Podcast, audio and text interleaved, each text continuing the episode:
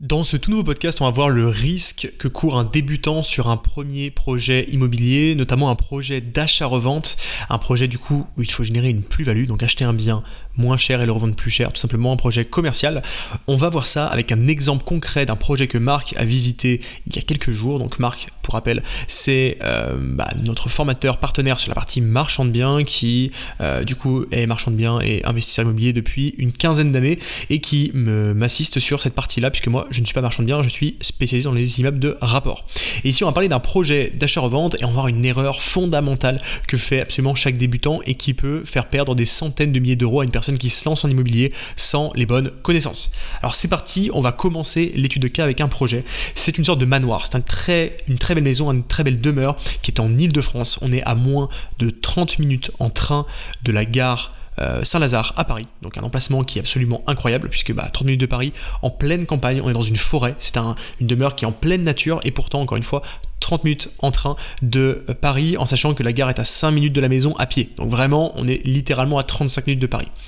Donc un bien d'exception, un bien dans une forêt, donc avec un emplacement magnifique, sans vis-à-vis, un grand terrain, donc on est sur une maison qui fait 150 mètres carrés avec 2000 mètres carrés de terrain, c'est quand même très conséquent. Euh, une telle maison sur un tel terrain à cet endroit, ça vaut environ 650 000 euros rénovés, pour information, et cette maison, elle est affichée à 299 000 euros. Donc là, tu te dis, waouh, quelle super affaire. 300 000 euros pour une maison qui en vaut 650 rénovée. Allez, même si je mets 1000 euros par mètre carré de travaux, ce qui est déjà pas mal, euh, ça fait 150 000 euros de travaux en plus. On arrive à 450 000. Allez, on rajoute des frais notaires, on rajoute des frais financiers. Dans tous les cas, je gagne au moins 150 000 euros sur ce projet. Ça, c'est ce que se dirait un débutant s'il ne se fie qu'au papier, s'il ne met que des chiffres sur son papier en se disant bah, à la fin je gagne 150 000 euros, c'est logique, etc. Pourquoi? Parce qu'il y a énormément de risques qui sont afférents à cette achat, cette propriété, et on va le voir dans ce podcast. Cette maison, elle a beau être extrêmement bien placée, je l'ai dit, elle est dans une forêt. Qui dit forêt dit Est-ce que l'accès est facile? Eh bien, tu l'as compris, c'est l'un des éléments décisifs de ce projet. Ici, l'accès en voiture est faisable, mais très complexe. Et l'aménagement du terrain de sorte à rendre l'accès à la maison simple est un coût qui est colossal. Là où une personne débutante se dirait bah, que pour pour 10 000, 20 000 euros maximum, on crée une route, on crée un accès. En réalité, sur ce terrain-là en particulier, c'est quasiment 100 000 euros. Juste de création d'accès. Sans parler au vu de l'accès qui est très compliqué, de toutes les complications qui sont liées aux travaux. Parce que oui, quand on fait des travaux, on amène, des choses, on achemine des éléments, des, euh, ça peut être des... Euh, bah, tout ce qui est lié finalement aux travaux, une rénovation d'une maison. Donc les artisans doivent ramener des choses. Quand on a un accès qui est compliqué, eh bien l'acheminement des matériaux devient compliqué et donc ça implique un surcoût. Sans compter ici l'aménagement du terrain qui est en friche totale, qui est une forêt littéralement. Sans compter également la partie la plus importante, la plus importante pardon, c'est l'assainissement. L'assainissement, c'est le fait d'évacuer les eaux usées, qui ici est relié à une vieille fosse septique qui n'est pas du tout révisée. Le fait d'assainir correctement cette maison, ça, c'est un coût que personne ne peut estimer, c'est près de 50 000 euros. Simplement l'assainissement. Je parle uniquement d'assainir la maison. Donc là où on partait sur 150 000 euros de travaux à la base pour une personne un peu débutante qui ne se rend pas vraiment compte, on part sur 50 000. Ici, on est déjà à quasiment 200 000 juste avec le terrassement qui coûte 100 000 euros, l'assainissement et vider la maison et acheminer les matériaux. Juste ça, on est déjà au-dessus des travaux et on n'a même pas fait la toiture qui est en mauvais état, qu'on n'a pas encore euh, évoqué, et la, la, maison qui coûte, on le rappelle, environ 150 000 euros. Donc au final, une personne qui va acheter ce type de bien sans avoir conscience de ces risques-là. Encore une fois, ici, c'est des risques qui sont plutôt assez évidents, mais il y en a des beaucoup plus discrets que peu de personnes savent, et c'est pour ça qu'on est là, nous aussi, lors de la formation, pour suivre nos élèves et répondre à leurs questions suite à leur visite.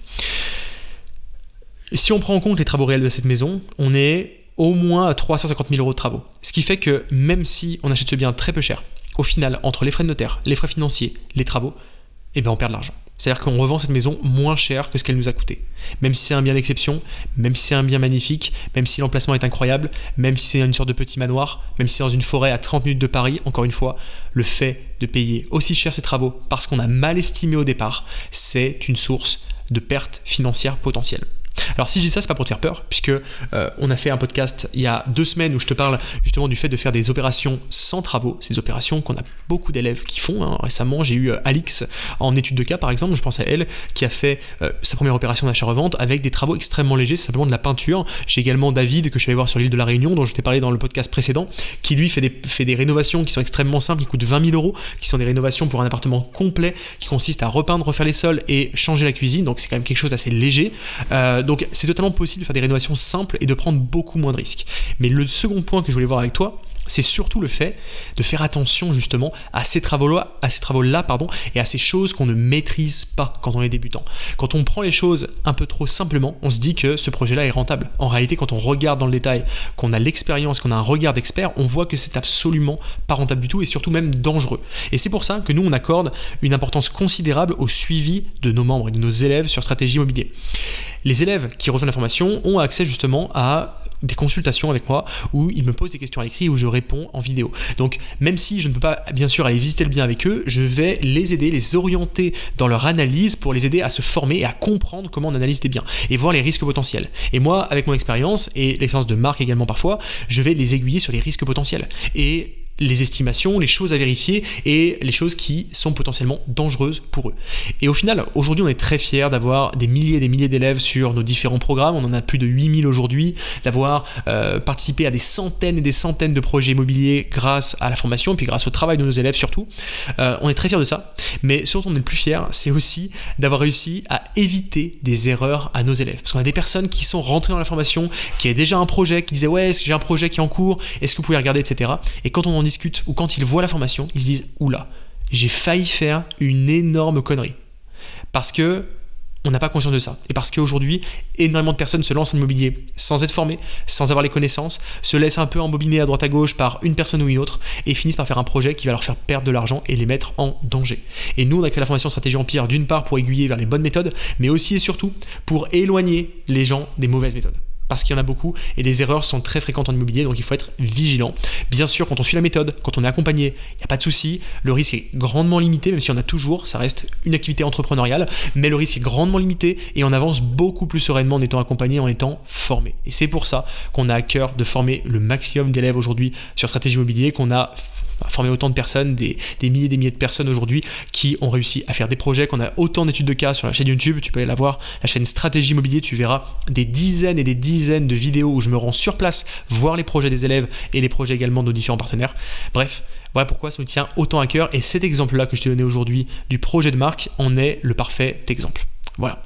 Si tu veux en savoir plus, si tu veux nous rejoindre, tu as un lien comme d'habitude en dessous de ce podcast. Tu peux aller également visiter notre site web Stratégie Immobilier si tu veux te rendre euh, directement sur la vidéo qui te présente notre stratégie ou prendre un appel directement avec l'un de nos conseillers.